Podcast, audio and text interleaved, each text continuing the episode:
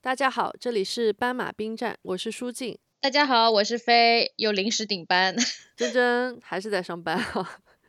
到底给多少钱啊？真的是，就是给多少钱呢？被资本主义剥削，一直在被剥削，从过年前剥削到了过年后。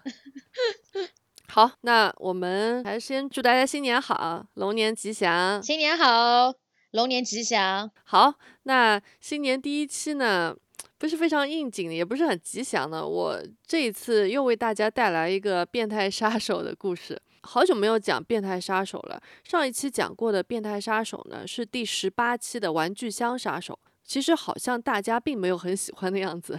其实当时我在写稿的时候呢，也一边写一边都觉得挺恶心的，边写边觉得很受不了。但是呢，我是觉得啊，喜欢案件的大家应该也是会对世界上那些因为奇奇怪怪的原因犯案的人应该会感兴趣的吧。因为有的时候，这也会打开我自己的眼界，就是原来世界上还有这样子的人存在，人类的脑子里面竟然会有这样的想法之类的，就是就是纯粹看看那个物种多样性的感觉。嗯，而且应该还是有挺多人会喜欢那种什么碎尸啊、变态啊，对我觉得应该猎奇的心态。对我觉得应该还是有重口味的听众的哈。那这样的节目就是为你们准备的。对对对，我跟你说，他们在新年能打开你这个播客，他们也没有就是在期待要听到一些吉祥的东西。也是啊，也是。但我们这个播客里大概也是有正能量的，但是我觉得还是需要来一点这种比较比较重口味的内容啊。好，那今天就是一期这样子的节目，大家准备好了吗？准备好了。好，那这次要讲的呢，又是一个变态杀手，但这个人和我们上一次讲的那个玩具箱杀手还是不太一样的。玩具箱杀手呢，就是纯纯的那种恶心变态男，但今天要讲的这个变态杀手啊，我真的觉得是一个，嗯，可以说是很阴郁、很怪异的一个人。他的特殊癖好是什么呢？竟然是女生的头发。嗯，这人挺恶心的那种变态。嗯，对，就是让人起鸡皮疙瘩的那种，我觉得有点啊。对，那他喜欢头发到什么程度呢？他呢就会在坐公交车的时候，他会偷偷的剪下坐在他前排的女生的头发，然后带回家里面收藏。他具体在家里面对这些头发做什么，大家就只能幻想一下，我们并不知道啊。我猜他也是会做一件挺恶心的事情啊。呃。在一九九二年的意大利呢，案发当地的警方曾经收到过很多这样子奇怪的举报，很多女生都和警方说自己在公交车或者火车上被剪了头发。那大多数女生，她们其实不是立刻就发现自己被剪掉了头发，是后来她就是下了车之后才注意到的。那这个变态啊，在当年曾经被警察怀疑过，而且啊，他还涉嫌犯下了一起少女的谋杀案，但是最终警察却没有足够的证据去逮捕他。没想到，在十年之后，在另一个国家，在英国的伯恩茅斯，也发生了一些同样奇怪的剪头发事件。后来呢，一个女性就被残忍的杀害，又被肢解了。奇怪的是呢，被杀害的这个女性手里还拿着一缕不属于她的头发。就听到这里，大家是不是和我一样，觉得这个变态杀手啊，真的是一个非常怪异的人？而且啊，他同时也是一个很笨拙的人，就是有着非常奇怪的这种恋物癖。好，那我们就把视线转到一九九三年的意大利的巴西利卡塔。今天的案件呢，就从这里开始。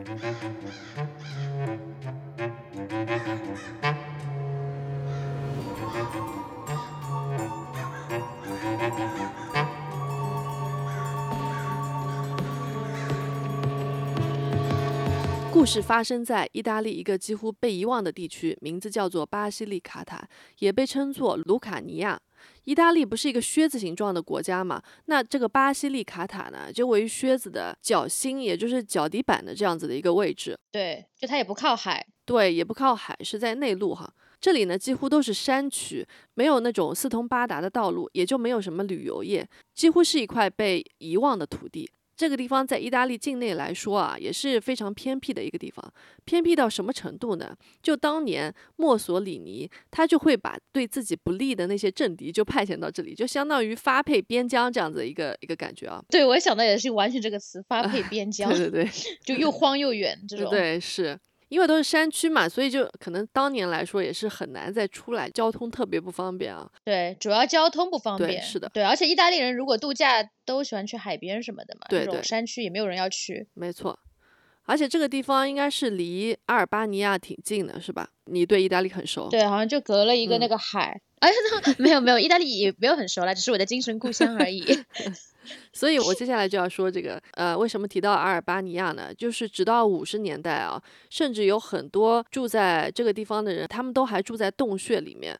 因为在巴西利卡塔的许多村庄啊，它都非常的偏远，很多住在那里的人可能以前是从阿尔巴尼亚过来的移民，所以他们甚至到五十年代都还在说阿尔巴尼亚语，还不怎么说意大利语的。嗯，那这个地方的首都呢，名叫波坦查，是个不怎么漂亮的城市。这个城市最出名的是什么呢？竟然是地震和非法建筑，就是大家可以想象一下，就是有非常多的那种违章建筑啊，就危楼危楼。啊，对，挺乱七八糟这样一个地方。现在这个城市呢，到处都是那种钢筋混凝土拼凑起来的房子。我们今天要讲的变态杀手呢，他就住在这里，他的名字叫做 Danilo Restivo，对吗？不不不，你要用意大利语念，他的名字叫做 Danilo Lestivo。好，飞给我们做了一个正确示范毕。竟是精神故乡。嗯哼，呃，我不会念啊，我后面还是依照我的我自己的习惯，我就叫他老丹。老丹呢，他是出生于一九七二年四月三日，是一个看上去和他没有什么关联、完全不像的白羊座。因为白羊座在我心里应该是那种又直爽又热情，和阴郁的老丹啊，我觉得简直是没有半毛钱的关系。就在你眼里，就是白羊座的人，他就不允许有有不开心，不允许就是阴郁，他只能阳光。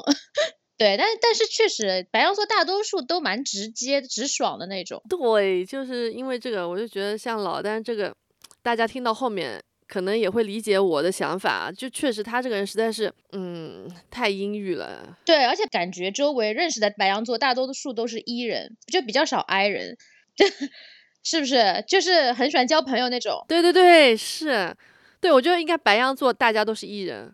是的，是的，就和谁都能成为朋友。对对对对，是的，是的。通常来说，还是会相对于说比较 social 那样子的人啊。这个简直就是老单的反面。好，那我继续啊。老丹呢，他的出生地其实不是在波坦查，他出生在西西里岛的艾利切镇。那他在很小的时候就和父母还有他的姐姐就搬到了这个波坦查市。其实老丹的爸妈啊，在当地是蛮有声望的人物。老丹的爸爸呢，是当地的国家图书馆的馆长。虽然他们家里不算是很有钱的那种家庭，但是他爸妈在波坦查是认识很多很重要的人物的，也和当地的教会呢保持着很好的关系。老丹的爸爸还和当地教会的牧师和长老都是好朋友，牧师甚至还参加了老丹的十八岁的生日 party。老丹这么阴郁，他还搞了个生日 party 啊？是他爸妈帮他搞的，是吧？哦，大概爸妈帮他搞的吧。嗯，就家里面蛮有声望的，就是很多人脉。对对对，在当地应该就是名声很好的一家人吧。对对，读书人的感觉啊，图书馆馆长对，就出了这么一个儿子啊。是。但是呢，老丹和他的家人形成了鲜明对比。老丹呢，他从小就是孤独一匹狼，他从来都是自己和自己玩，经常因为他的阴郁的性格啊，就被其他的孩子嫌弃。就算是到了成年之后，他还是没有任何的朋友。而且他就像那种典型的杀人犯的童年时期那样，他呢在很早的时候就显示出一些不妥当的行为。老丹他在十四岁的时候就把两个小男孩绑在他父亲工作的图书馆外的院子里面，用小刀把这两个男孩割伤了。后来呢，老丹的爸妈就为了息事宁人，就帮助老丹和那两个小男孩的家长呢，用一百万里拉把这件事给私了了。就最后也没有人通知过警察有这样子的事情发生。嗯，就感觉这人从小就是蛮变态的，因为嗯他把人家绑起来，然后还割人家。嗯，就上海话说，这这人很粗刻的，就是很喜欢看人受苦，就从小就感觉有那种变态心理。然后爸妈还很包庇他，对他对吧？爸爸很包庇嗯他。我觉得每个熊孩子或者恶毒的那种小孩背后都有一对很纵容的爹妈的感觉。对他爸妈呢，就是不想让这种事情闹大。就像前面说的，他爸妈是在当地蛮有声望的嘛，所以他们就觉得，哎，这种事情千万不要让别人知道，啊、有失面子。对，有失面子，就跟中国的很多老一辈的人的想法很像，嗯对，因为意大利毕竟欧洲中国嘛，要面子的。嗯，所以这也我觉得也是其中一个助长老丹他这个性格啊，就越变越古怪的一个间接的原因，越来越对对对狂，对，而且他就是胆子嗯越来越大。好，那继嗯续说啊，老大还做了什么呢？他呢还偷窥住在他家对面的年轻学生，他就给这些人打电话。他在电话里面呢会和这些学生说，他说哎，我看到了你们穿了什么样的衣服哦，我也看到了你们正在做什么动作。他打这种电话就会让他觉得很兴奋。哎，他怎么拿到他们电话的？是题外话，他 他怎么查？都不知道，就说明这个人为了做这种变态的事情，他就是还有特地做了一番努力，搞到人家的电话号码，对吧？对对，要去恶心恶心别人。对，他就做这种让人家很害怕，让人家知道他在偷窥人家。他做这种事情就会觉得，啊，我爽到了。对，就是爽爆了。对。而且啊，在二十岁的时候呢，老丹曾经被指控过骚扰附近的年轻女孩。他呢会和这些女孩说：“哎，我给你们准备了一些礼物，你们来跟我约会，我就会把礼物给你们。”就这样子的方式去诱惑那些年轻女孩。如果女孩拒绝他的话呢，他还会用这一招打电话骚扰这些拒绝他的女孩。他边打电话，他还戏很多的。他放了一部电影里的配乐，这部电影的英文名叫做《Deep Red》，中文名就是《夜深血红》。我查了一下，这是一部关于连环杀手的电影，而且呢是一部很经典的恐怖片。这个导演是拍《阴风阵阵》的那个导演，你有看过吗？《阴风阵阵》我没看过，但我有听说过这个导演。而且这个导演好像拍的一系列都是那种惊悚片比较多。对对，《阴风阵阵》是挺有名的一部很早的一部恐怖片嘛。对，所以这个导演还是挺知名的一个导演啊。嗯，他一拍的反正都是这种恐怖片类型的。嗯，总而言之，这部片呢也是一部当年挺经典的恐怖片。不过我没有看过，但是我查这个电影的时候，看到一些很好笑的评论，就很多人在说啊，电影拍得很好，很惊悚，但是电影里面的配乐完全不能让人理解，就匪夷所思。很多时候啊，就电影里面的配乐都消解掉了这部电影本来应该有的恐怖感。但是 老丹他偏偏就是非常喜欢这个配乐，他还在打电话的时候就用了这部电影的配乐来作为他电话的背景音。戏是蛮多的，通常普通人特地要找配乐的场景，都是比如说我们做播客的时候，为了给我们的播客增添色彩，加点配乐。他就是打骚扰电话还要加配乐，就戏真的蛮多，加点恐怖氛围啊，我怎么理解。好，那话说回来，基于这些不当的行为呢，当然老丹附近的人还有他的邻居们都觉得老丹就是个妥妥的怪咖，他们看到他的时候都会躲得他远远的。后来老丹就报名去要服兵役的时候呢，医生就对他进行了例行的医疗和心理的检查。他们发现呢，老丹对性行为表现出一种非常奇怪的态度。换句话说呢，就是 他心理变态啊。所以呢，这个我们听到前面就是老丹年轻时候这些行为，肯定知道啊，他肯定是心里有一些变态的。对，所以你看，他算是就是他算是持证上岗的变态了，就官方认证的变态，敲过章了。现在。对 对对。对，医生也认定他是有点心理变态了，特别是对性方面。所以呢，老丹就因为这个原因，他就被禁止入伍了。但其实老丹啊，在他生命的早期，也不是没有过自己的挣扎的。他曾经在自己的日记里面写下他对于自己和人们建立关系方面的一些困难，他觉得很苦恼。他对于他自己啊，对年轻女性的一些奇怪的兴趣呢，也曾经让他的内心非常的纠结。但是前面说过。嗯，因为他的家族呢是在当地还是挺有声望的，老丹的爸妈呢就觉得他这个人实在是太奇怪了，就很丢家里人的脸。他们没有积极的去帮助老丹改正他的心理问题，反而呢是视他为家里的耻辱，就把他给藏了起来。一九九二年，二十岁的老丹呢就开始在公交车上剪女性的头发。一个名叫 Angela，没关系，说这里你你念不了，我帮你念。你来，这个女生的名字叫 Angela。Campokia 了，好，这个女生呢就向警方报警。这个女生呢就说啊，有人在未经她允许的情况下剪掉了她一缕大约是十厘米左右的头发。后来呢，又有十二个女生站出来报告了类似的事件。所有这些呢都是发生在公交车或者是火车上。当年呢，在波坦查关于有一个男生在火车和公车上剪女人头发的留言，就迅速在城里传播了开来。但当时还是蛮少人真的相信这种奇怪的说法，很多人呢就认为这只是一个都市传说。就书记，你如果在公交车上或者在火车上被人剪了头发。你会不会去报警？就是我觉得他剪头发这个点也蛮妙的，就是这件事情呢不足以对，就你懂吗？就是他也不是说偷了你一个什么东西，或者是划了你一刀，或者是摸你、猥亵你，就是因为你报警也要有时间跟精力成本，对吧？对。就如果你被人剪了一撮头发，你会去报警吗？如果他剪了我一大片头发，我可能会去报警。就是可能剪被剪了十次，发现快剪没了，然后去报个警之类的。如果他剪了我一缕，算了吧，对，就是呃，就算了确实就是很很很尴尬这个点，他他对吧？哎，对对对。对，但其实我刚才想说的，就这件事情真的挺像一个都市传说的那种感觉，就是让人觉得没错，非常的匪夷所思，就是又很怪异。然后呢，大家也会很怕遇到这样的事情啊，就是闻所未闻，从来可能就没有听说过。就像我想都不敢想，就是会公交车上有人会去剪头发这样的事情啊。对，没错，就是他呢也不足以让你要去觉得这是一个很重大嗯很重大的事情，但是就是让人也很不爽，就是很膈应人的感觉，对吧？好，那我继续说啊。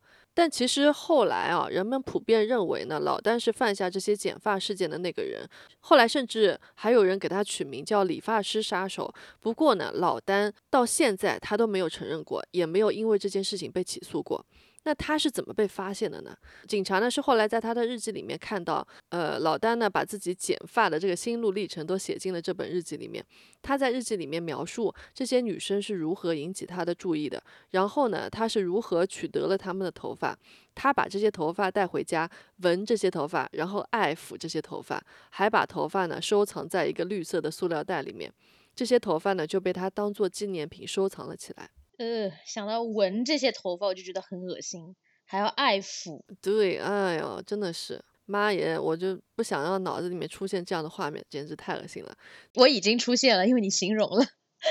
就你呃，是想象得到他那个还要闻那个头发，然后闻了之后他有一个很爽的表情之类的，哇，好恶心。不知道大家看了没？我在 show notes 里面放的老丹的照片啊，你如果再把他的这个长相再放进你的想象里面，你会更恶心。对，那这个时候的老丹呢，在做这个事情的时候啊，虽然嗯是挺变态的，但是还是属于小打小闹。但我们都知道啊，他的变态心理从来都没有被有效的去治疗过，所以慢慢的，单单剪头发呢，已经无法满足他了。在一九九三年的九月十二日的一个周日的早上，一个叫做 Elisa Claps 的十六岁女孩呢，她就收到了老丹的约会邀请，后面我就叫她莎莎。莎莎呢，她是出生于一九七七年的一月二十一日，她是一个水瓶座。莎莎的爸爸呢是一个烟草店的店员，他们家呢有三个孩子，莎莎有两个哥哥，她是家里最小而且是唯一的女孩，所以从小呢她就很受家里每一个家庭成员的宠爱。莎莎的妈妈呢是一个办事员，一九九三年这个时候呢，她是一个高三的学生。莎莎的家里呢是很虔诚的那种天主教家庭，家里人呢都是很善良也很有爱的。莎莎对未来的一个规划，她的梦想呢是成为一名医生，而且她还希望啊未来可以去非洲当一个无国界医生，就是很典型那种心地很善良的好女孩。因为他对天主教非常虔诚嘛，所以他的日常生活都是围绕着教堂展开的。他还在教堂呢参加唱诗班，就是一个那种很单纯的小女孩儿。嗯，就乖乖女，感觉是一个，嗯，对。这一天周日上午呢，他一早就离开家去参加教堂的弥撒。莎莎就和他的哥哥们说了，他会在教堂见一个朋友，这个人就是老丹。中午呢，莎莎计划回家和他的家人呢一起会在家里的乡间别墅吃午饭。意大利在乡间别墅吃午饭，听上去挺让人羡慕的。但是他们那个城市不是都是钢筋水泥吗？听上去好像就没有这么诱人了。啊你想的乡间别墅是不是那个呃 Tuscany 那种，就是、哎，对，呃托斯卡纳那种乡村别墅？呃是是是，也是啊，可能跟我想象中不一样。好，我继续啊。老丹和莎莎其实都不算是朋友，他们只是互相认识对方。当然，老丹是很喜欢莎莎的，甚至可以说是迷恋。老丹以前曾经尝试过约莎莎很多次，但是每一次莎莎都说：“哎，不行，我不要跟你约会。”不过老丹呢，还是在莎莎面前保持很礼貌的一个态度，因为毕竟老丹其实当时已经是二十一岁了，他是已经是一个成年人了，而莎莎是十六岁，他是高中生啊。一个二十一岁的男生去约会一个高中生，确实这件事本身就有点奇怪了啊。对对对，但是从女生的角度，其实二十一岁，就是我是说从小女孩，就高中生，嗯可能有些会迷恋这种大哥哥，但可能主要是因为他长得太丑了吧？对，这就是我下面要说的，因为老丹呢，他长着一张很奇怪的脸，嗯，你一定要说他太丑呢，也不是那种真的长得特别丑，但是他就是特别长得很奇怪，他的头发非常的浓密，而且他的嘴唇很厚，然后他又戴着一副很厚的眼镜，本来呢，他的眼睛已经是那种又大又凸的，戴上这副厚眼镜之后呢，就眼球看上去是很凸出来那种，就是他该不会是甲亢吧？可能度数太深也会吐对，就是很嗯 creepy 哎，对，看上去就是有点阴郁、有点变态那种。因为莎莎一直拒绝老丹嘛，老丹呢他就想了一招，他换了一种方式，他和莎莎说：“诶，我现在其实已经不喜欢你了，我只是想跟你做朋友。”因为我现在其实有点喜欢你的一个朋友，我想问你一点他的事情，就想打探你那个朋友一点他的爱好啊之类的，你可不可以就是跟我出来，然后告诉一下你朋友的一些情况？嗯，而且老丹说啊，他说，哎，我给你准备了一份礼物，因为我知道你最近刚刚考完试，就我想给你庆祝一下。就这一招真的很阴险啊。对，转移目标了，让他放下戒心。对，这个时候莎莎听到老丹的这一招呢，她就松了一口气，她就最终答应了老丹。她想，哎，见一面就见一面吧，实在是推脱了太多次了。而且莎莎其实还是有警惕心的，她和老丹呢就约在了她认为最安全的地方，就是她要去做弥撒的那个圣三一教堂的外面。但就因为这一次，莎莎好心的答应老丹的会面，让莎莎在这之后再也没有回家。莎莎的哥哥呢，下午就去了圣三一教堂找莎莎，在教堂里面当然没有莎莎的踪迹。于是呢，他想去教堂的上层查看一下。大家都知道啊，一般教堂只会开放第一层给普通的民众，所以呢，在莎莎的哥哥想去到教堂的楼上的时候，他发现门是锁住的。这个钥匙呢，只有教堂的牧师 Don Mimi Sabia Don 妹妹萨比亚，就只有这个呃牧师有哈。那这个人呢，就是老丹爸爸的那个好朋友，就是参加过老丹十八岁生日 party 的那个人。这个时候啊，正好啊，这个牧师他不在本地，他上午做完弥撒之后啊，他下午就去了另一个小镇参加一个进修会。于是莎莎的哥哥就去找到了老丹，老丹说他看到莎莎离开了教堂，那个时候他还在教堂里面祈祷。老丹说莎莎说不定是在回家的路上出了事。他还和莎莎的哥哥透露说，哎，莎莎当时好像看上去有点害怕，并且啊，莎莎告诉他说，在进教堂之前被一个男生骚扰过。嗯，骚扰他的不就是老丹吗？对，那还可会编。哎，真会编。嗯，他虽然变态吧，我觉得他脑子还稍微有一点的。很鸡贼之人，我觉得。对，是的。接着呢，莎莎的家人就去警局报了警，但是因为莎莎失踪的时间还不满四十八小时，所以警方一开始就没当回事。因为像莎莎这个年纪的青少年就比较叛逆嘛，很多那种叛逆的青少年就会自己跑出去玩，或者是离家出走之类的。一般呢，过一段时间就会回家了。但是呢，莎莎的家人当然还是很着急的，因为家里人知道莎莎不是那种很叛逆的青少年，她是很乖的那种嘛，她不太可能不说一声就离开家的。于是呢，家里人又去找到了老丹，但是这个时候，老丹的爸妈和莎莎的哥哥说，老丹已经离开了波坦查，他回到了位于那不勒斯的牙科学院去上学去了。时间呢又过了几天，莎莎还是没有回来。这个时候，警察呢才最终开始决定。正式调查莎莎的失踪案，警察当然也去找到了老丹。老丹呢还是一样的说辞，但这个时候警察就发觉，哎，老丹有点不太对劲，他的手上啊有伤口，被包扎着。老丹对此的解释是这样子的：他那天离开教堂后呢，在回家的路上穿过一个建筑工地的时候，他就摔倒了。他在一些废弃的钢材上呢，把小拇指给割伤了，所以他去了医院包扎。警察当然很怀疑他的这一番说辞，就去联系了治疗他的医生。医生说啊，他记得老丹手上的伤势，看上去不像是被一些就是那种建材垃圾割伤的，更像是被刀弄伤的。所以警察们就更怀疑了。警察就去老丹的家里，问老丹的爸妈要老丹去教堂那天穿的衣服，因为他不是受伤了嘛，所以他的衣服上应该是沾染了有血迹，或者有可能会有一些其他的证据。老丹的爸妈这个时候就给了警察一件看起来很干净的衣服。这个时候，警察注意到老丹家里外面的晾衣绳上挂着洗过的衣服。警察就问啊，这些是不是老丹当天穿过的衣服啊？这些衣服能不能给我看一下？能不能让我带回去做一下检验？但是老丹的爸妈好像有点做贼心虚的样子，就拒绝了警察，还和警察说：“诶，你们应该没有搜查令吧？没有搜查令的话，这些衣服是不能给你们的。”嗯，很有法律意识，他爸妈。嗯，但是就是一看就在包庇儿子。对，因为这一点呢，警察对老丹的怀疑就更加深了，感觉他们两个好像在隐瞒着什么。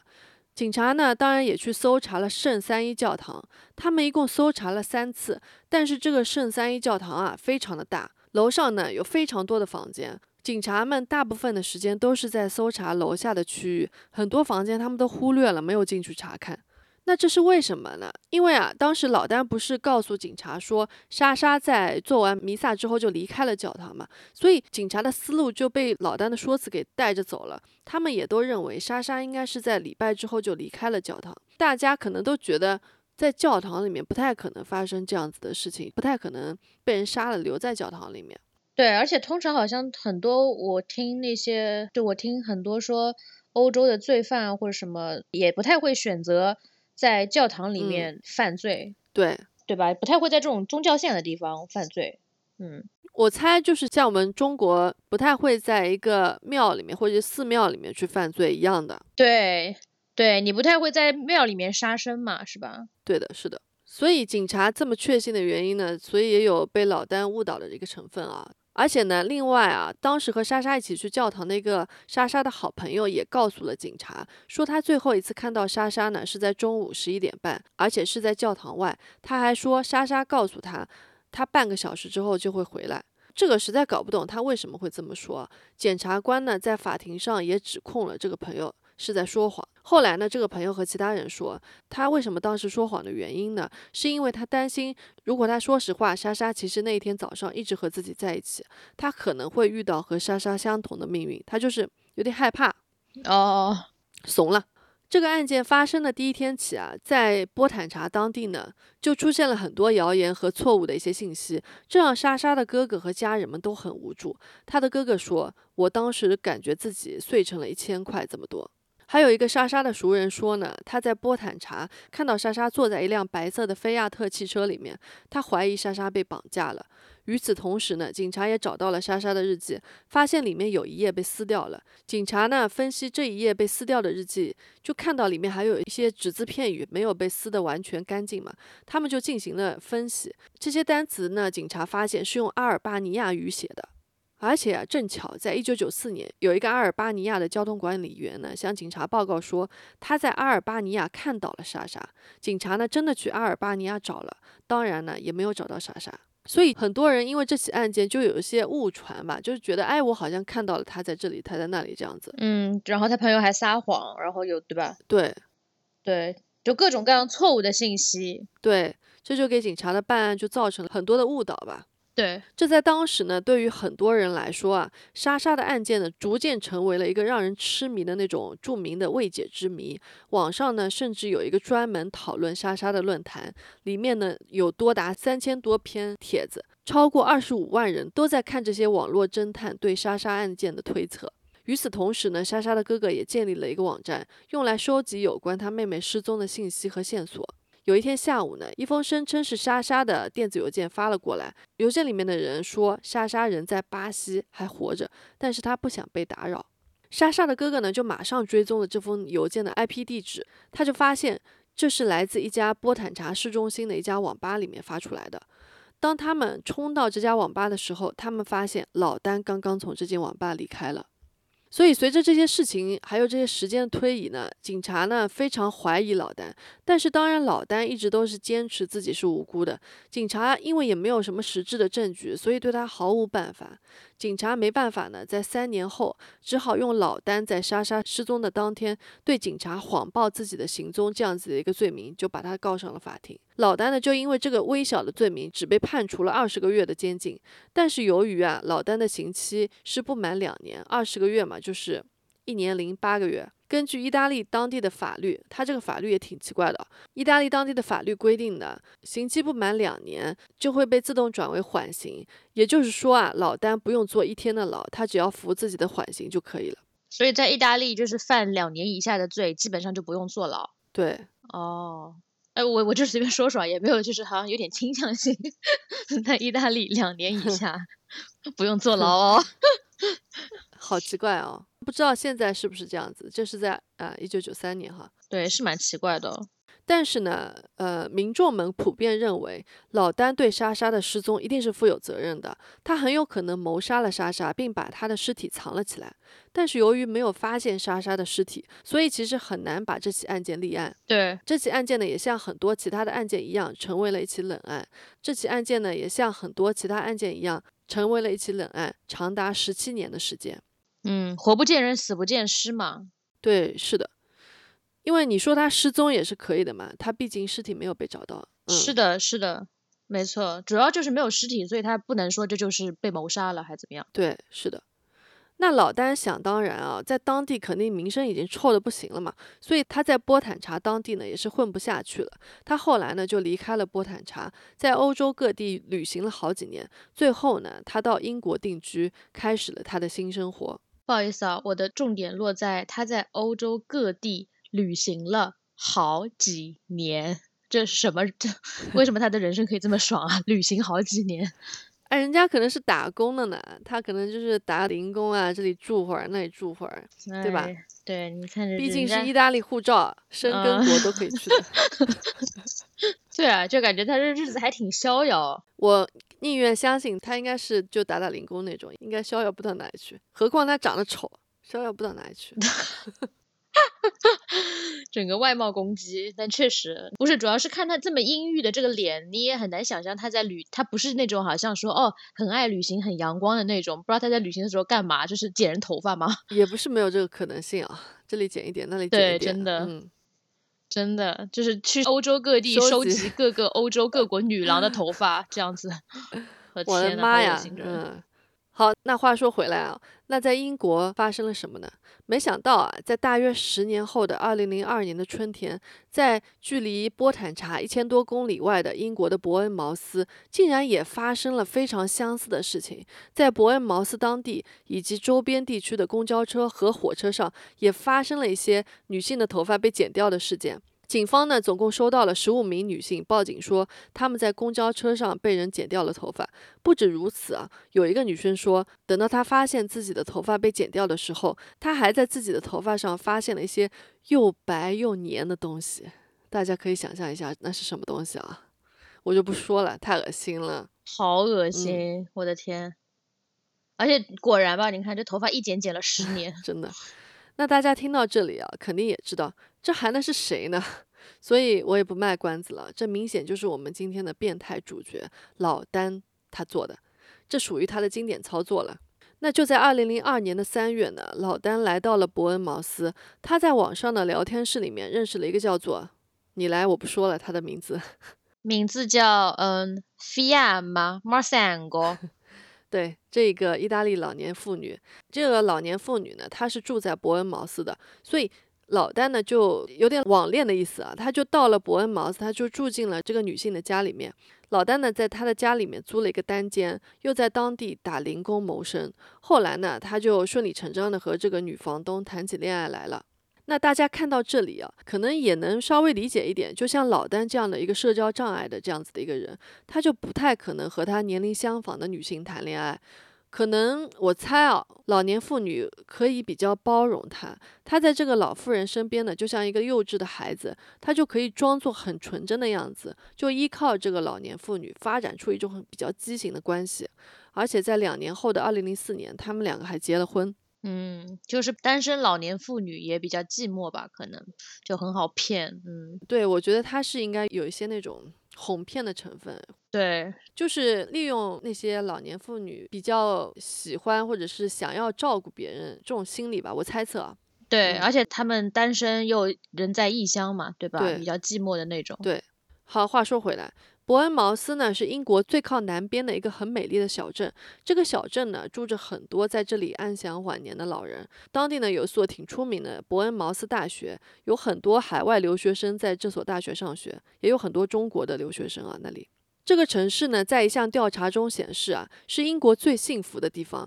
有高达百分之八十二的住在那里的人呢，觉得自己的生活是非常幸福的。但是就是在这样一个风景优美、生活安逸又幸福的地方。老丹啊，他除了剪剪人家的头发还不满足，他很快呢就犯下了一件让整个城市都陷入恐慌的案件。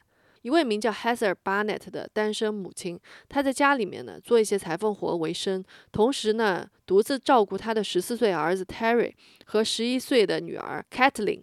我后面呢我就叫这个 Heather，就叫她康姐，因为她的名字和英文的健康 health 挺像的，所以我叫她康姐啊。你为了起这名字也是无所不用其极啊！康姐的家呢，就在这个变态老丹和他的女友的住所对面。康姐呢，她是出生于一九五四年的八月，她当年呢是四十八岁。她呢是一个勤奋又精力充沛的女人。在九十年代初呢，康姐她和两个孩子的爸爸 David Marsh 分手之后，她就独自带着两个孩子把他们养大。他工作呢非常认真，每天早上八点半，他把孩子们送到学校之后，康姐呢就会回到自己的家里，开始她一天的裁缝工作。二零零二年的十一月十二日这一天，康姐的两个孩子下午放学回到家，他们进了家门，没有看到自己的母亲康姐在她的裁缝机前，也没有在厨房里面做饭。这对于康姐来说是非常反常的一件事情，因为通常在孩子们下课的时候，康姐一定是在家的，因为他要不然他就是在工作，要不然呢晚饭的时间很快就到了，他应该在准备晚饭的。于是呢，两个孩子他们就边叫着妈妈的名字，边在家里面搜索。当他们走到洗手间，他们看到了让他们这一生都无法忘记的可怕一幕：他们的妈妈康姐被分尸了，尸体躺在地上，满地都是血。两兄妹吓坏了，马上跑到外面去呼救。住在对面的邻居恶魔老丹的女友就听到了他们的尖叫声，把 Terry 和 c a t h l e n 两个孩子带到了他的家里，并拿出手机给年长一点的 Terry，让他打电话给警察。这个时候，老丹也在场，他还在旁边假惺惺地安慰 Terry。Terry 呢，他就在电话里面说：“我需要一辆救护车，我还需要警察快点过来我家。”接线员呢就说：“好，我安排警员现在就过来。你先告诉一下我发生了什么事情。”Terry 呢说：“我妈妈刚刚被杀了，我发誓这不是我在开玩笑。”接线员就问说：“哎，我可以在电话里面听到一个女生的声音，是你妈妈吗？”Terry 说：“这不是我妈妈，这是我妹妹，她在哭。”接线员又问说：“那你妈妈现在在哪里呢？” Terry 说：“他躺在浴室的地板上。”接线员说：“那他到底发生了什么呀？”Terry 说：“哎，看在上帝的份上，他的身体被切开了。”接线员说：“那你知道是谁干的吗？”Terry 大声喊说：“我不知道。”警方呢很快就赶到了现场，他们发现很奇怪的是，康姐家的门没有被强行闯入的痕迹，这说明啊，康姐她是自己打开了门让凶手进来的。警察进入康姐的家呢，很快就看到了她血淋淋的尸体躺在浴室的地板上。康姐不是在浴室里面被袭击的，她呢是在另一个房间里面被袭击。她的头部被锤子打了很多次，她被活生生的打死之后呢，她的尸体就被拖进了浴室，因为拖行，地上留下了一条非常明显的血印。凶手在浴室里面肢解了他的尸体，但是显然这个凶手不是为了要藏匿康姐的尸体才肢解她的，而是出于一种非常怪异的动机。大家听我说他是怎么被肢解，就知道我为什么这么说了。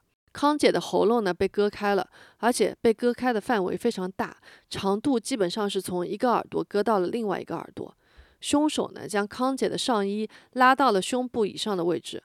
凶手还将康姐的胸罩从中间剪开，两个乳房还被切了下来，并且呢，被凶手整整齐齐地放在康姐的头的两侧，一边一个，靠近康姐的耳朵的位置。康姐的牛仔裤呢被打开了，又被拉了下来。凶手呢把康姐一只手戴上手套，放进了他自己的内裤里面。但是奇怪的是啊，康姐并没有发现任何被性侵的痕迹。最最诡异的是呢，康姐的头发被剪掉了一小撮，她的左手握着自己大概三十根的一小撮头发，右手呢，也就是放进自己内裤的那只手，握着一撮大约九厘米长的其他人的浅棕色头发。这个死法，我的天呐，好惨啊！对，真的是，哎，真的是非常的变态啊。对，就是如果不知道的人看到这个被摆成这个样子，还以为是在做法，很像是邪教，嗯，还是什么，真的，对吧？嗯。感觉是有一些，有一些目的性的被摆成了这样。对，就是你好像好像他在祭祀什么的感觉的那种。对，嗯，太惨了。嗯，那这个凶手这么精心的肢解了康姐的尸体之后，还摆出这样可怕的姿势，他一定是在孩子们八点半去上学之后就准备开始他的犯案了。这绝对不是临时起意。警察呢还在康姐的血泊中发现了一个清晰的血脚印，就在她的尸体旁边。调查人员分析了这个脚印的脚底印花之后呢，他们认为啊，这个鞋子应该是一双耐克的运动鞋，鞋码呢在四十二码到四十三码左右。嗯，应该是个男的，所以对的。警方呢还在康姐家里面发现了一条绿色的毛巾，毛巾上面呢沾染了康姐的血迹。但是康姐的两个孩子都说啊，这条毛巾不是他们家的，之前从来都没有见过。这难道是凶手故意留下的吗？还是他粗心大意的忘在了康姐的家里？可惜的是呢，除了这两条线索之外啊，警察并没有发现什么其他有效的证据和线索。现场呢发现了一些深色的织物纤维，这说明啊，凶手是戴着手套作案的。所以现场没有找到任何凶手的指纹。嗯，有备而来。对的，警方呢认为凶手应该是住在康姐家附近的人，因为这是一个僻静的小区。在这天早上，附近的邻居说他们没有看到什么陌生人出现在他们的住宅区。另外呢，显然这个凶手是知道康姐的作息时间的，以及每日的常规日程。这个凶手有可能是康姐的亲戚、认识的人或者是顾客。警方呢还认为啊，这个凶手一定是有备而来的。他来到康姐家的时候呢，已经带了一套换洗衣服和一双鞋子，这样呢他就不会在犯完案之后满身是血的离开。所以他那个血脚印，并不是说他穿着这个血脚印走的，而是血脚印就后来就不见了，就不是说他穿着这个带血的鞋子走的。对的，因为他这个血脚印啊，他在走了几步之后就没了，就没了。对。啊，就还换了鞋子。对，所以警方才分析，因为现场是有非常多的血迹的。他在割开康姐的脖子、切那个乳房之后，他一定身上会沾上血，他一定是换好衣服、换好鞋才走的。对，嗯，连鞋子都带好了。对。很快呢，警方就查到了老丹的身上，因为老丹正是这个住在康姐家隔壁的人。为什么警察查到了老丹呢？因为啊，警察在查看康姐的电脑的时候呢，就发现了康姐发给她妹妹的一封电子邮件。邮件里面呢，康姐和她妹妹就抱怨啊，她最近碰到了一个很烦的客户。这个客户找康姐定制窗帘，但是呢，这个客户就是那种最让人讨厌的，就是那种 不知道自己想要什么的客户，就想法总是变来变去的。好像我们所熟知的客户大多数都是这样，不知道自己要什么，想法变来变去，听上去很熟悉呢。五彩缤纷的黑，是吧？是黑吧？对，好像是对，是黑。嗯，想当然啊，这就让康姐很烦嘛。而且呢，有一次啊，这个客户到康姐家里面来讨论窗帘问题之后呢，康姐啊，她发现她家的备用钥匙不见了，她就怀疑这个客户有可能是拿走了备用钥匙。那没错，这个人呢就是老丹。所以他是自己开门的，并不是很可能就不是康姐给他开门的。对，是的，对他自己开门进他的房间，在他毫无防备的状况下杀了他，先在肢解。嗯，很有可能是这样子。嗯，他这个计划，他对吧？完全计划杀人。对。那所以就很奇怪嘛，因为老丹为什么要定制窗帘啊？他明明就是住在他的女朋友家里面，他租了一个单间嘛，所以家里面又没有需要窗帘，他为什么要定制窗帘呢？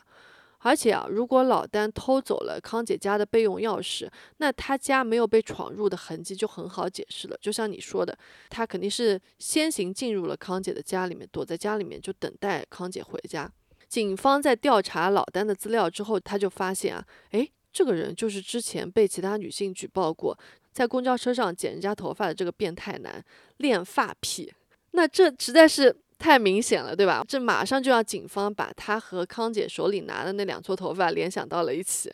哎，如果我是这个调查这个案件的警探，我心里就已经把他认定了，我就不用再调查别人了。没有第二个人会这么喜欢头发这件事情，对吧？没错。对，而且他还拿搞来别人的头发，让这个死者还握在手上。哎，就是他了。对，嗯嗯。所以呢，警方马上就去找来了老丹进行审问。没想到啊，老丹一开始确实承认了他认识康姐，也承认了他找康姐定制窗帘的事情。但是啊，他马上就给警方提供了他当天的不在场证明。据法医推测啊，康姐的死亡时间大概是在上午九点半到十点半之间。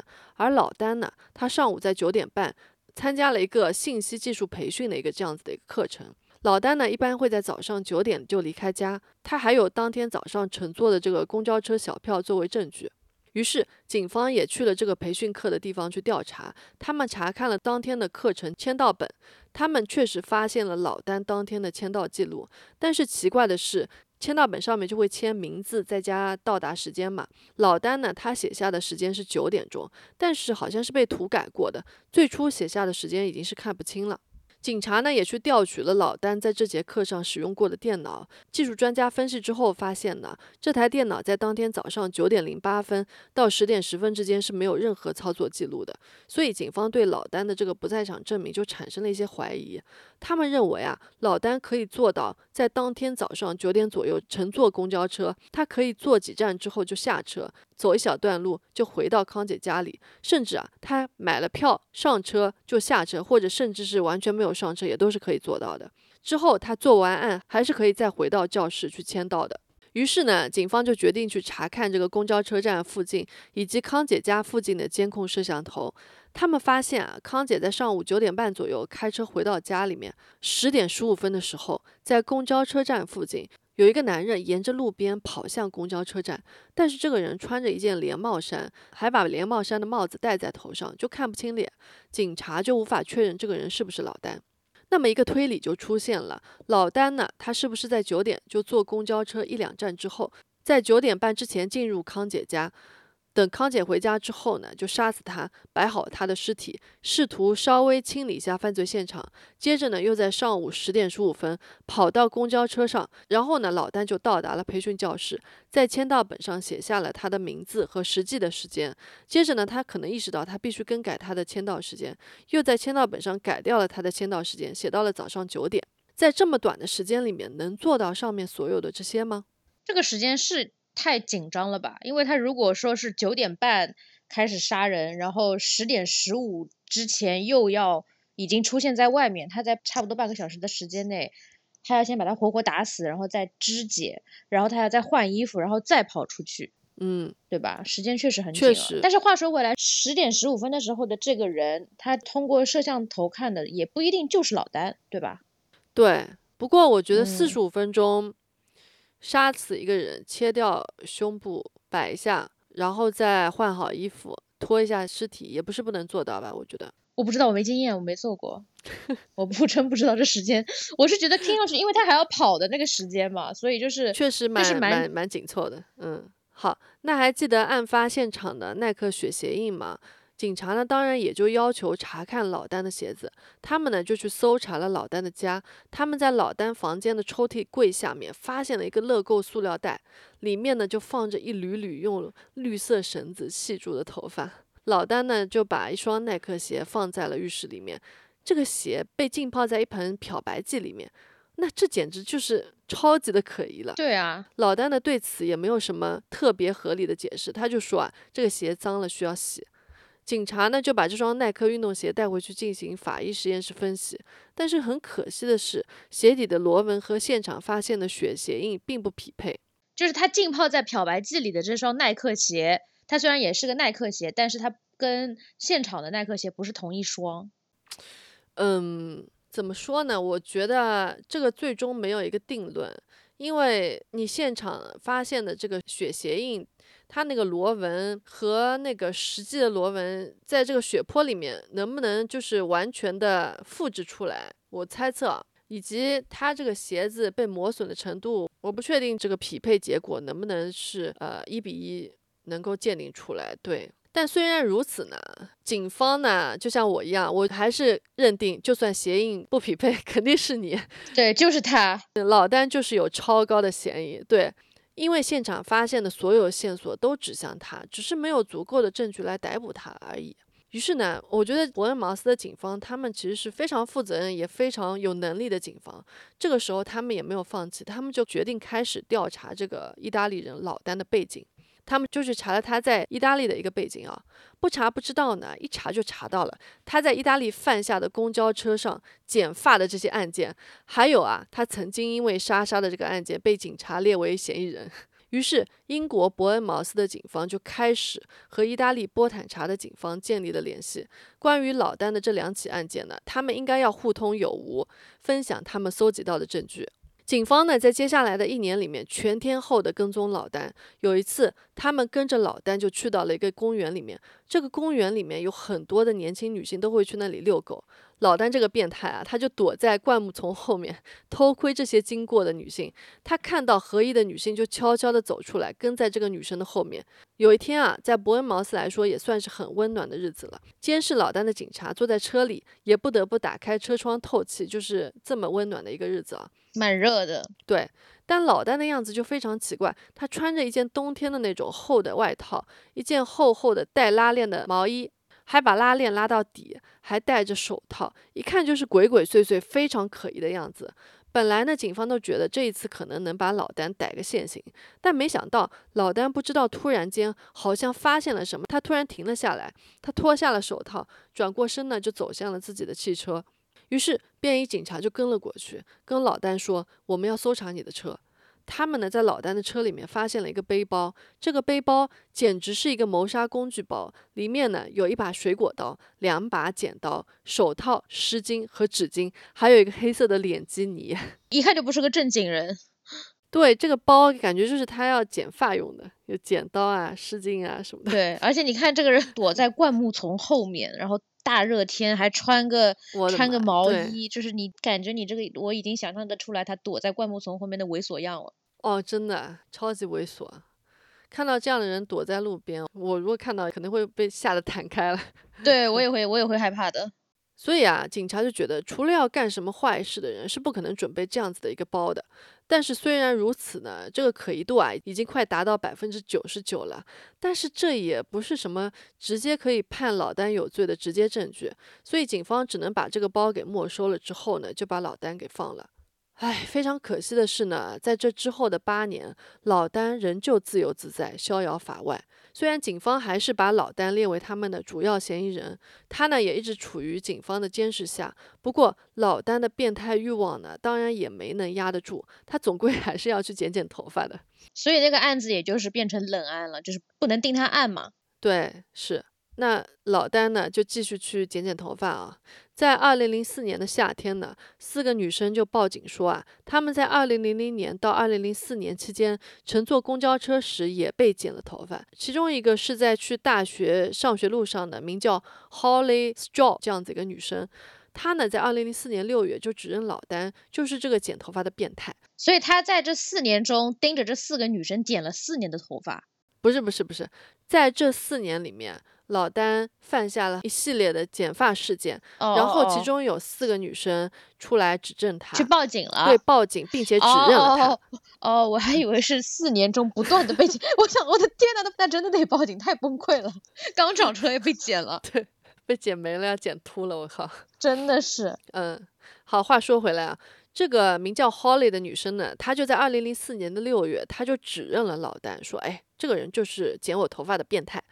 他说呢，在公交车上，他感觉到有什么东西在扯自己的头发。一开始呢，他以为他的头发是被卡在了座位上了，于是他就转过身来。接着呢，他又以为啊，可能是后面那种孩子啊在戏弄他，就是扯他的头发。但是他一转过头来，他震惊的发现坐在他后排的是一个成年人。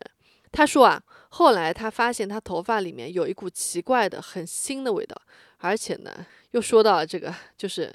里面有一些又白又黏的东西，吐了！我的天！到达了大学之后呢，Holly 她就洗了头发，才注意到她的头发被剪掉了一撮。另一个女生呢，名叫 Katie McGoldrick，也从警方给她看的照片中认出了老丹。她说，在2002年的9月至2003年的5月期间，在这段时间里面的某一天，她在坐公车的时候啊，当时她感觉头发被拉扯了。之后呢，她注意到她的一大块头发不见了。二零零六年呢，康姐的案件就上了 BBC 的一个热门节目，叫做《犯罪观察》。这个节目中呢，就披露了一些老丹在公车上剪女生头发的一些细节，这导致了有更多的女生站了出来，就他们也 me too 了啊。有一个叫做 Sonia Taylor 的女生告诉记者，她说：“当时呢，我觉得有人拉我的头发，我感觉很疼，所以我转过身来，我就看到老丹坐在我的身后。他立刻说：‘哎，对不起啊。’然后我就转了转头，突然呢，我就注意到有一缕头发从我的头发里面掉了出来，掉到了地板上。那这个时候，老丹突然以很快的速度就跳下了车逃走了。”还有人说啊，在电影院里面看电影的时候，被老丹剪了头发。他转过头来，就发现老丹的膝盖上放了一件夹克，他的手还在夹克下面移动，太变态了。好，那大家听到这里肯定也想到了，警察难道没有去查老旦的 DNA 吗？在案件刚发生的时候啊，其实 DNA 技术还没有太普及，但是呢，在之后的几年里面，DNA 技术也有了一些发展，所以警方也当然尝试了用 DNA 技术来寻找线索。他们尝试着寻找康姐手里拿的那一撮头发的主人，所以呢，他们也就尝试去寻找康姐手里拿的那一撮头发的主人。因为如果找到这撮头发的主人的话，如果这撮头发的主人曾经能够去指认老丹剪他头发的话，那这是一个直接证据，可以把老丹定罪了嘛，对吧？所以警察呢就把头发和报警被剪头发的女性们都做了比对，甚至呢他们前往意大利，从其他被剪了头发的女性那里采集 DNA 进行比对。但是很可惜的是，他们没有找到头发的主人。警察呢，也在漂白剂浸泡过的耐克运动鞋里面发现了一些微小的血迹的痕迹，这个可以证明啊，老丹曾经穿着血淋淋的袜子把脚放进这双鞋子里面。但是可惜的是，因为鞋子被漂白过了，所以血液痕迹无法提取 DNA。除此之外呢，警方发现了最最关键的证据是，法医呢成功从老丹留在康姐家的那条绿色毛巾上提取到了 DNA，对比结果说明这条毛巾的主人正是老丹。但是老丹狡辩说，这条毛巾是他以前就带到康姐家里面去的，是为了给康姐看他想要的窗帘的颜色，所以呢，他就用这条毛巾给康姐做参考。所以这条毛巾早就已经在康姐的家里面了，就蛮会找理由的。对，就是很鸡贼。嗯，那事情的转机呢，发生在二零一零年的三月十七日，就在康姐被杀的大约八年后，莎莎被害的大约十七年后。波坦查的圣三一教堂呢，正在进行修缮，一些工人就爬上了教堂七层的屋顶，准备修复教堂屋顶的漏水情况。他们意外的在钟楼旁边的一个狭小的空间里面，发现了已经变成白骨的莎莎的尸体。莎莎的尸体呢，被几块瓦片掩盖着。整个波坦查的居民听到这个新闻之后都非常的气愤，就找了半天的受害人，竟然就藏在了他最初失踪的这个教堂里面。这说明警察们对教堂的三次搜查根本就没有好好的搜，搜了三次连顶楼都没有去过，就不禁让人怀疑啊，他们是不是在教堂里面就坐着喝 espresso 就算查过了？接着呢，法医就对莎莎的尸体进行了尸检。他们发现啊，莎莎从背后被刺了九刀，主要位置呢是在肋骨的地方。她呢还被从前面刺了三刀，其中一刀呢刺中了她的脖子，就划开了一条很大的伤口。而且呢，这些刺伤的凶器用的是一把剪刀，不知道这把剪刀是不是老丹用来剪女生头发的同一把。莎莎的双手上呢，也布满了防御性的伤口，这说明莎莎生前一直在抵抗。她的裤子、上衣、胸罩和内裤都被剪刀剪开了，裤子拉链被松开了，裤子呢也被脱下了一半。和康姐一样的是啊，她的两只手里面都握有一缕头发，一只手里的头发是莎莎自己的，另一只手里的头发不知道是谁的。终于呢，警方在莎莎的毛衣上发现了最最关键的证据——老丹的 DNA。这个 DNA 呢，不确定是他的唾液还是血液。其实我觉得很有可能是血液，因为当时犯案的时候，老丹的手不是受伤了嘛，所以可能这个手上的血就沾到了莎莎的毛衣上面。嗯，他那把用来剪头发的剪刀也割伤了自己，导致留下了 DNA。对的。至此呢，终于两国互通了这两起案件的证据之后，老丹终于在伯恩茅斯被捕了。这两起案件的相似性是无可辩驳的。莎莎和康姐两个人的衣服和内衣都被剪刀剪开了，裤子呢都被拉低，头发呢都被剪了，喉咙也被割开。最最重要的是呢，两个受害者的手里都握着头发。终于在二零一一年的六月二十九日，英国伯恩茅斯的陪审团判决老丹谋杀罪有罪。老丹呢被判处了终身监禁，他最少在四十年后才有被保释的机会。这意味着，他会在英国被关到死，他也没有机会再回到意大利接受莎莎这起案件的审判了。那像老丹这么变态的杀人犯，警方和一些分析人员都觉得他不可能在这么长的时间里面只犯下了两起案件，所以呢，他还是其他的七八起案件的嫌疑人。不过呢，他最终也没有因为其他的任何案件受到审判，所以我这里也就不展开了。好，那说到这里呢，呃，这起案件的大致情况就是这样子了。我想用法官在康姐案件审判结束后做的总结陈词，作为我们今天这期节目的一个结尾。这个法官说呢，老丹因为性动机的原因犯下的堕落的杀戮，他的精心策划和准备，还有他之前杀害莎莎的事件，都说明了他犯下的罪行是非常非常恶劣的行为。在这种情况下呢，我觉得没有必要提出任何他可能可以被保释的可能性。在我看来呢，是不需要对你设置最低刑期的一个期限的。你呢，永远都不会出狱了。你在杀害康姐的时候，你肯定知道，一个十一岁的女孩和一个十四岁的女孩会发现他们的妈妈血淋淋的躺在浴室的地板上死去。他们经历的这一切呢，会困扰他们的一生。我不知道你为什么会选择康姐作为你的受害者，但是很明显，你这样做呢，是为了满足你变态的性欲。本案中的所有证据表明，你是一个冷酷、堕落又有预谋的杀手。你应该被关在监狱里面，直到你的生命尽头。好了，好，我们今天的案件就到这里结束了。不知道大家听到这里有没有觉得很恶心啊？